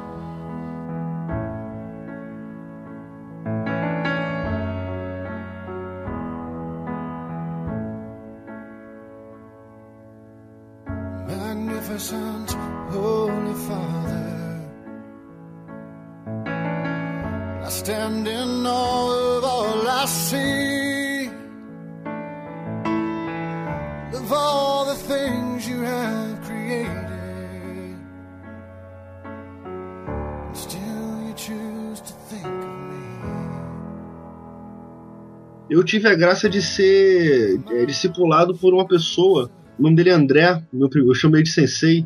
Cara, uma pessoa fantástica, pessoa fantástica, fantástica, tinha uma paciência absurda comigo. Foi a primeira pessoa, eu falo que foi a primeira pessoa que acreditou em mim, sabe, dentro, dentro de uma igreja. Primeira pessoa que, que, que acreditou em mim, sabe?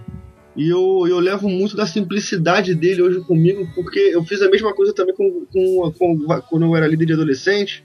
Eu fiz a mesma coisa, sabe? Eu abraçava, eu assistia, eu, sa, eu saía pra, com- pra comer x-tudo no meio deles, você andar no meio deles. Era fantástico, sabe? E que a gente consiga viver esse evangelho simples todos os dias. Essa é a minha oração, sabe? Que a gente entenda a simplicidade desse evangelho e, e viva o evangelho simples. falando lá a respeito da teologia de, de, de, de Facebook, né? Teologia facebookiana, como você disse.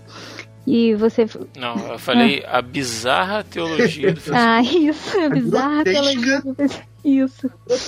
É. Eu tava pensando que, assim, você falou a respeito de, de fariseus e tal, que a gente mais vê se são fariseus são, ou se são pe- pessoas mais parecidas com Cristo e tal. Eu vejo bastante fariseus, né, que só metem a lenha mesmo, só querem criticar e apontar o dedo. Vejo bastante é, compartilhadores compulsivos, né? Olha assim, ah, é um versículo, vou compartilhar, às vezes nem lê.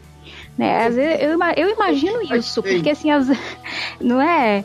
E supersticiosos, para não dizer outra coisa, eu digo supersticiosos, porque o tanto de postagem que tem. Se você crê, digite amém. Ai, Se você crê, compartilhe. Se você crê em, crê em Deus, se você, se você prefere o diabo, só olhe. Se você crê em Deus, compartilhe. Gente. Aí ó. bota uma, bota uma foto do que você acredita, do que você acredita ser Jesus, né? Que é, que é, igual- que é aí. igualzinho, igualzinho o cara do Senhor dos Anéis. Isso aí. E, e não, esse aqui, esse aqui vale uma curtida, não vale? Cara, é, eu, já, eu já vi uma Ah. imagem de Jesus e o diabo numa queda de braço. Você tem noção disso? Já vi também, já vi também. Se você, sei lá, se ama Cristo, curte. Se você torce pro lado de Jesus, compartilha. Se você torce pro Uhum. lado do diabo, só olha. É, é uma forma de fazer a pessoa curtir, né? Fazer o. É, não, não. O, o supersticioso lá, o bobo lá, o que. Vamos- O, ignorante vai lá e faz o que tá, tá se pedindo, né? Porque É. ele não, não, tem entendimento, não tem entendimento na palavra. Uma, uma Né? clássica assim que me marcou muito é uma foto do, do Titanic afundando e um dedo gigante assim descendo do céu afundando o Titanic, né? Como se fosse o dedo de Deus. De Deus. Assim, um Deus que, que odeia, né? O cara lá que desafiou a Deus, que disse: Ah, nem Deus afunda esse navio. Ah, é? Então vou... você tá morto, cara. Vou te afundar. Cara, que, ab- que absurdo. Cara, né, o Jesus que morreu na cruz lá, cara, pendurado lá no madeiro, por mim e por você. Nós, nós somos os, é, entre aspas, os é, engenheiros que criaram o Titanic, cara. Né? Nós somos aqueles que, que afrontaram a Deus, aqueles que preferiram uma vida afastada de Deus. E é por nós que ele morreu. Aí vem uma, uma figura dessa. Verdade. Um outro grande pregador também, uma coisa que de muitos anos atrás, mas que disse assim. Isso tem, tem YouTube aí pra quem quiser ver. Ele dizendo assim: se eu estivesse lá quando John Lennon foi morto, tomou três tiros lá e tal, porque John Lennon havia, havia dito que os Beatles eram mais populares que Jesus Cristo. É, Né? e Tem um motivo dele ter falado isso, daqui a pouco eu explico Uhum. por quê. Baseado nisso, esse pastor, bem conhecido, disse que, falou assim, se eu estivesse lá e passasse na hora que o John Lennon ti- le- ti- tinha tomado os três tiros, eu teria dito, John, você talvez não merecesse isso, mas fique sabendo que você levou três tiros, um em nome do Pai, um em nome do Filho e um em nome do Espírito Santo. Jesus. Olha aí. Sabe, esse mesmo pastor disse que os mamonas assassinas que estavam sensualizando as crianças e tal, eu não estou entrando no mérito se estava ou se não estava, mas que o avião deles, para quem não lembra, ele, ele, ele foi pousar, teve algum problema, ele arremeteu e teria que ter virado para um lado, acho que o lado direito, e ele acabou, acabou virando para o esquerdo e bateu na Serra da Cantareira e os, os componentes morreram. Esse mesmo pastor disse que vê o dedo de Deus girando o manche do avião para o lado errado, para que, cara, é, é- é nesse nível, Nossa. entendeu? É nesse nível. É doentio, né, cara? Mas por É qual, qual a situação do John Lennon que você, você disse que ia A esclarecer? questão do John Lennon é o seguinte, cara. Na época que ele falou isso, os Beatles estavam vendendo mais CDs do que eram vendidas Bíblias. Ah, sim. Então, é, e era uma época muito difícil lá na Inglaterra, cerca de apostasia. Não, não que hoje também não seja difícil, né? Mas era uma época bem difícil lá, muitas igrejas perderam membros e tal. E uma pessoa perguntou o que ele achava disso. E ele falou assim: é, parece que os Beatles são mais conhecidos do que Jesus. Aham. É, Foi só isso, cara. E ele falou em tom de brincadeira, sabe? Isso fora de um contexto só Não. totalmente diferente, né? Exatamente. Porque se você for parar pra pensar, ele tava com razão. Ô Will, e mesmo que fosse fora de contexto, que, que Deus é esse que a gente serve, cara? O Deus que se entrega pelo pecador é o outro que vai lá fazer alguém dar três tiros no cara porque ele fez uma, uma declaração como se ele tivesse surpreendido a Deus pra mal, né, cara? Uma coisa que eu aprendi com você é que é impossível que a gente surpreenda a Deus, né, cara? Porque ele, ele no- no- nos conhece de uma forma tão íntima, mas tão íntima, Exato. que é impossível, né, que a gente. que eu decepcione Deus, porque ele sabe quem eu sou, né, com todos os meus defeitos, né? Sim. Você tava falando. Por que, que você É, você dele? falando de, de John Lennon aí, cara. Me veio uma outra coisa aqui à cabeça. É de mais uma, uma demonstração da falta de leitura bíblica, do- dos problemas que isso produz, é a teologia que vem da música gospel. Né? E a gente já falou sobre isso algumas vezes aí, mas se a gente, se a gente analisar um, um pouquinho, a gente vai ver que, que a, o- acho que o Muniz falou lá, na- lá, lá atrás que, que a liturgia da igreja hoje ela é hedonista, né? Há uma busca pelo prazer pessoal, né?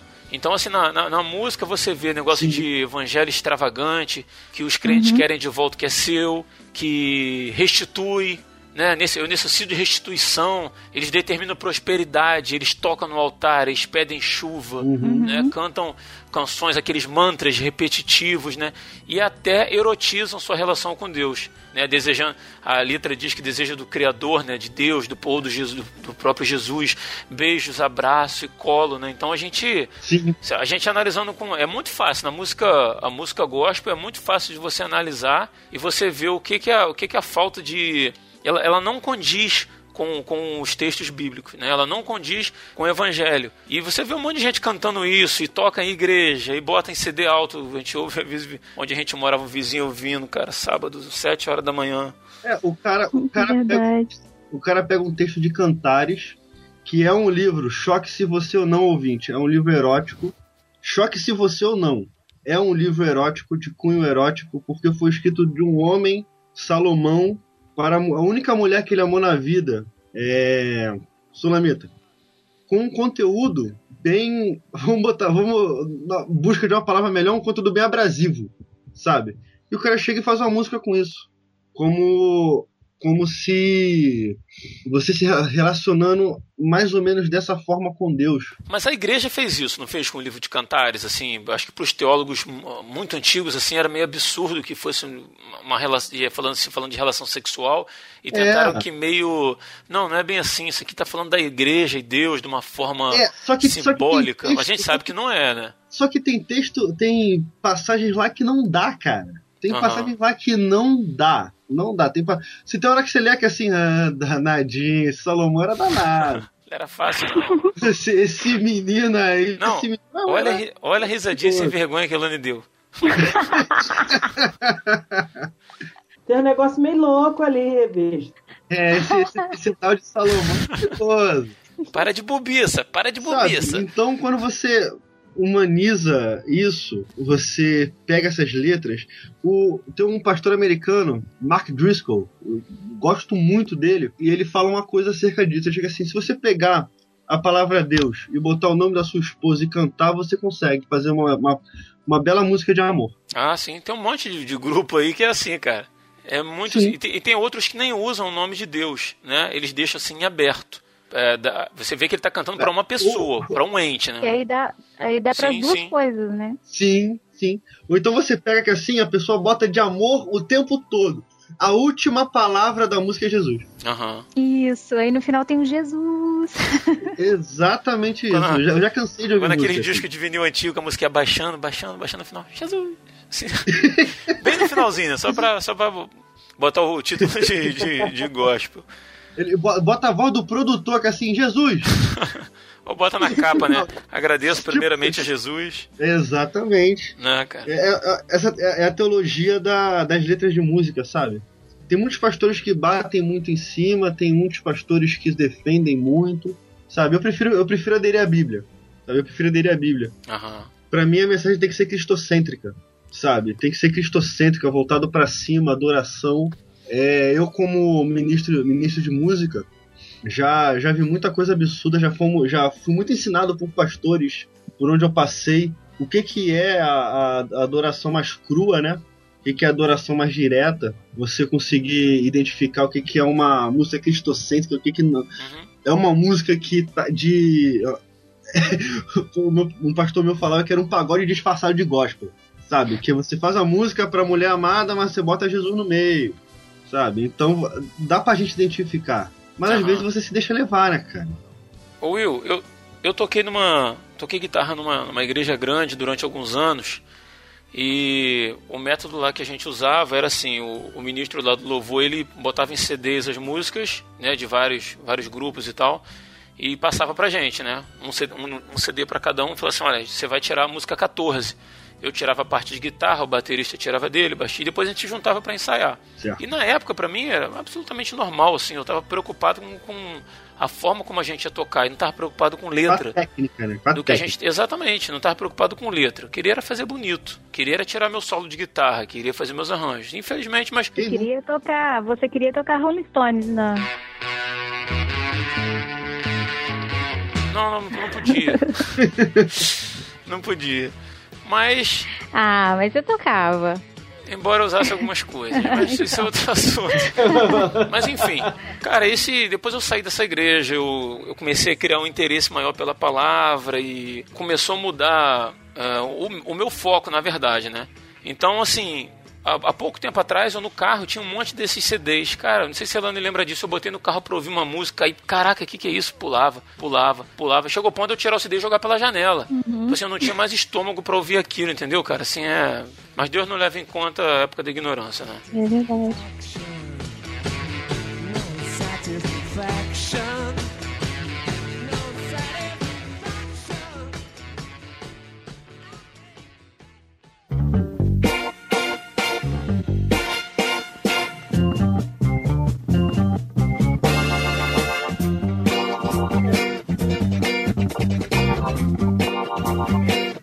Assim, a gente falou sobre isso tudo aí. Como eu disse, tem um ouvinte do lado de lá. E esse ouvinte quer saber como e por onde começar.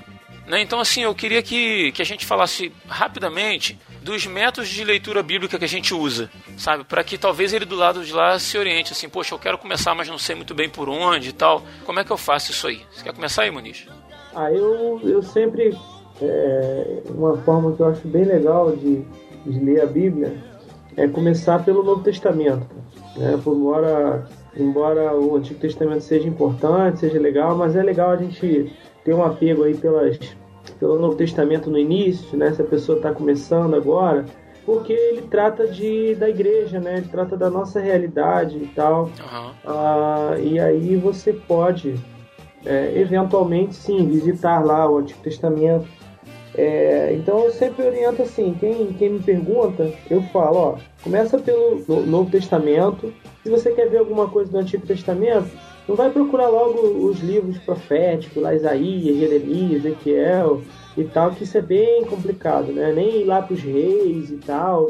Não, não vai nem para nada disso no início não. né? Você pode ter, o cara pode até de repente ir dar umas, umas lidas em Gênesis e tal, mas eu não aconselho muito assim de cara não. E quem eu aconselho a, a- ler do Antigo Testamento, sem dúvida nenhuma, sem medo de errar, é o livro de Provérbios Sim, verdade. porque ele é muito prático para a vida. A pessoa que, que quer começar a buscar em Deus aí uma direção de como agir, de como viver, leia o livro de Provérbios, porque é muito bom, muito bom. Não é à toa que ele está ali, né? eu creio nisso. São só conselhos, assim, absurdamente práticos, né? Práticos demais para a vida, né? Eles são como se tivesse sido escrito ontem, né? Sim. vamos dizer assim. Então, ah, e no Novo Testamento, ah, é, é muito bom você ler assim o Evangelho, é legal. Eu começaria pelo Evangelho de João, né? Começaria por João, a leitura, e depois eu ia lendo os outros, né? Mateus, Marcos, Lucas e tal, porque os três eles são muito parecidos. Mas se o cara começar a ler por João, já vai ter uma base bem legal e depois ele vai ter um- uma tranquilidade para ler os outros evangelhos. E as cartas, cara? as cartas elas são assim. Não aconselho a pessoa a ler o, o, a- o- o livro de Romanos assim de cara, não.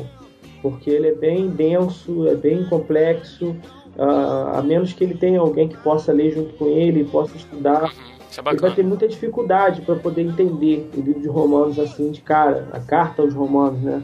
É, porque ele é muito controverso, tem muito, muito, muito, muito tema assim controverso. Isso eu tô falando pro cara que vai ler sozinho, né? Não tô falando pro cara que vai é, ler acompanhado junto com alguém, não, né?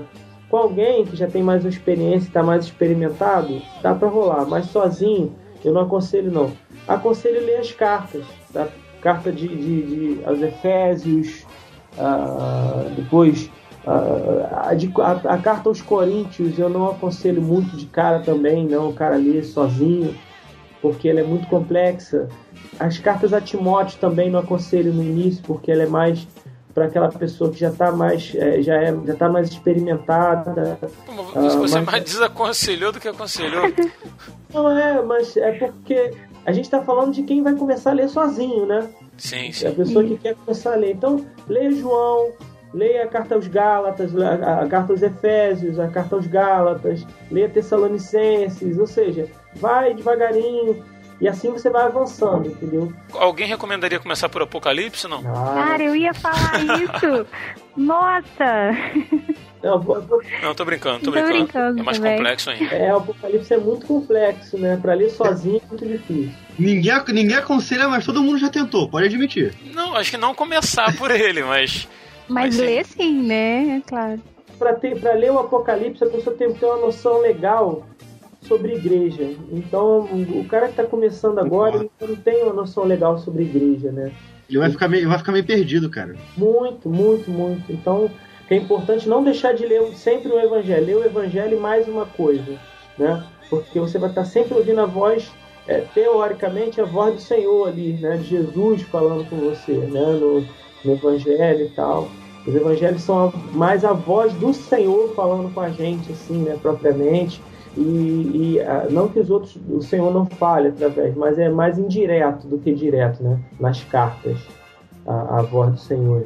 Essa seria a minha recomendação. né? Beleza. Maninho, já adiantando aí, agradecendo a tua participação, tá, cara? Tá, obrigado. Obrigado aí pela força de sempre aí. Falou? Bom estar contigo de novo. Tamo junto, com certeza, sempre. E você, Will, qual o método que você usa aí pra, pra Então, estudar a Bíblia? eu, eu me lembro do, do primeiro livro que eu peguei pra ler, foi primeiro, Primeira Samuel, a história de Davi. Foi bem, bem importante pra mim, porque ele é um livro histórico. Aham. E ele é já voltado pro que a gente já tá acostumado. A pessoa que já tá acostumada a ler, ela lê um livro que, que tem uma certa narrativa. E, o- e os livros históricos, eles têm uma narrativa cronológica, diferente dos livros proféticos, diferente do livro de Isaías, que o o próprio Muniz falou que é um pouco difícil a leitura. Mas antes de tudo, eu aconselho a pessoa que vai começar a estudar a ter um dicionáriozinho junto, sabe? Tenha um, tenha um dicionáriozinho junto com você para você é, conseguir é, um apoio nas palavras que você tem um pouco de dificuldade. Tenha uma Bíblia de estudo, sabe? Eu, fu- eu aprendi com a Bíblia de Estudo de Genebra. Pra mim, eu sinto uma mega falta dessa Bíblia hoje em dia, apesar de eu ter de Jerusalém, que, que também é fantástica. Mas ela me deu uma abertura histórica, um, antes, antes de começar os capítulos, é, antes de começar o livro, no caso, tem uma introdução enorme acerca do que, que vai vir. E ali a gente aprende muito, tá? E com relação à leitura, no Antigo Testamento, eu aconselho Samuel, que não é uma leitura difícil, é uma leitura mega simples, sabe? É, a história de Davi, ela é mega simples. Já passou, já foi até tema de novela, tema do que for. já, já, já sabe até o spoiler. É. Então, a- o, o livro de Samuel, pra é, pra mim, ele é um bom começo. E no Novo Testamento, eu vou, eu vou ter que concordar com o Muniz. O livro de João, que pra mim é um evangelho, eu, eu- eu consigo enxergar, entre, assim, um pouco entre aspas, é a frieza narrativa do evangelho de Mateus, de Marcos e de Lucas. Mas quando o João pega, eu vejo que, que é o homem falando sobre um amigo, sabe? Como se ele estivesse fazendo a biografia de um amigo. É um evangelho muito emotivo. Ele já começa arrebentando. No princípio era o verbo, e o verbo era Deus, e o verbo estava com Deus. Então ele já, já começa dando, dando a apresentação de quem é Jesus. Sabe? O verbo se fez carne, habitou entre nós. E ele vai falando, discorrendo acerca do amigo dele, que é como Jesus encarava João, é, o, o seu melhor amigo, a pessoa que mais se achegou a ele, o qual ele mais se achegou. É um evangelho que é muito pessoal, sabe? Então ele é uma ótima pedida para você começar. E ele também é mega simples. Ele é mega direto na linguagem. Ele não é, não é, não, não, não tem rodeios, sabe? E depois de ler João, eu aconselho ler Mateus, que começa com aquela genealogia fantástica que é a, a, a probabilidade da improbabilidade, que é a genealogia de Jesus, que tem, se você for catar, ele tem uma prostituta ali no meio, é algo inacreditável, e que tem também o Sermão do Monte, o Sermão da Montanha, que, que para mim é um dos momentos áureos, assim. Se você for começar, se você for começar por João e Mateus, para você já se familiarizar, lê os evangelhos, porque eu gosto muito de focar nos evangelhos antes de partir para outros livros, porque eu quero, eu gosto de massificar. Eu preferi agir dessa forma, de, primeiro massificando Jesus para mim, sabe? Se eu conseguir massificar esse, Jesus baseado nos evangelhos, eu vou ter uma compreensão um pouco mais tranquila acerca das cartas de Paulo e até mesmo de Hebreus, que, que é Jesus o tempo todo. E começar por Jesus não tem, não tem como ser diferente, porque a Bíblia toda converge para Jesus. Tudo aponta para ele, sabe? Então, esse é o meu conselho. Isso aí, cara. Will, obrigado aí, tá? Pela sua participação também. Obrigado vocês, obrigado Rodrigo host, o host que o, o host que nós não é o host que nós merecemos, mas é o host que nós precisamos. É o rosto que nós temos. Cada podcast tem o rosto que merece. É verdade.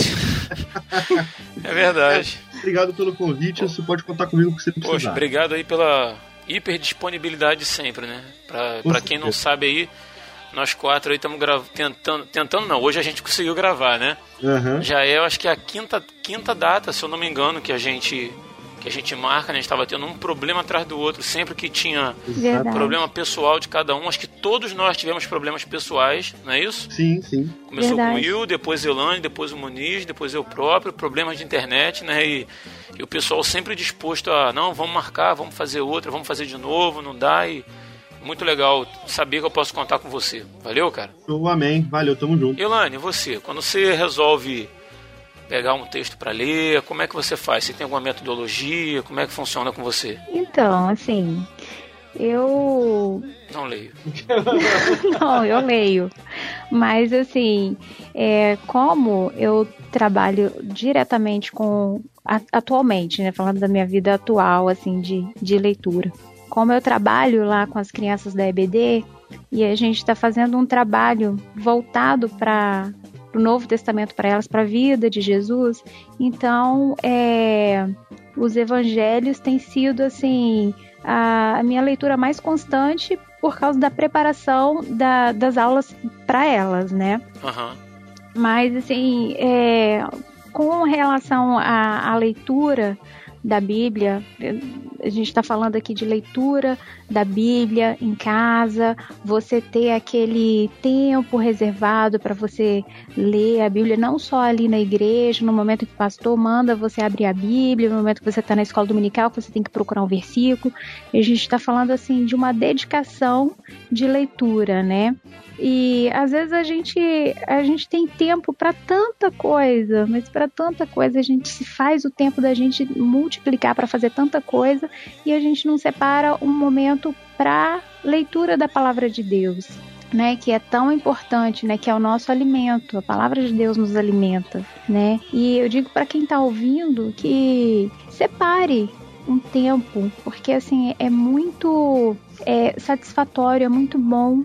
E se você tá lendo, não tá entendendo alguma coisa, ore, peça ao Espírito Santo que te esclareça, que te revele, né, o que Deus tem para você na palavra dele, né? E o importante é pegar e não ler como se fossem apenas palavras, né? Como se você estivesse lendo um livro qualquer. Você está lendo a palavra de Deus. Isso me fez lembrar, sabe o quê?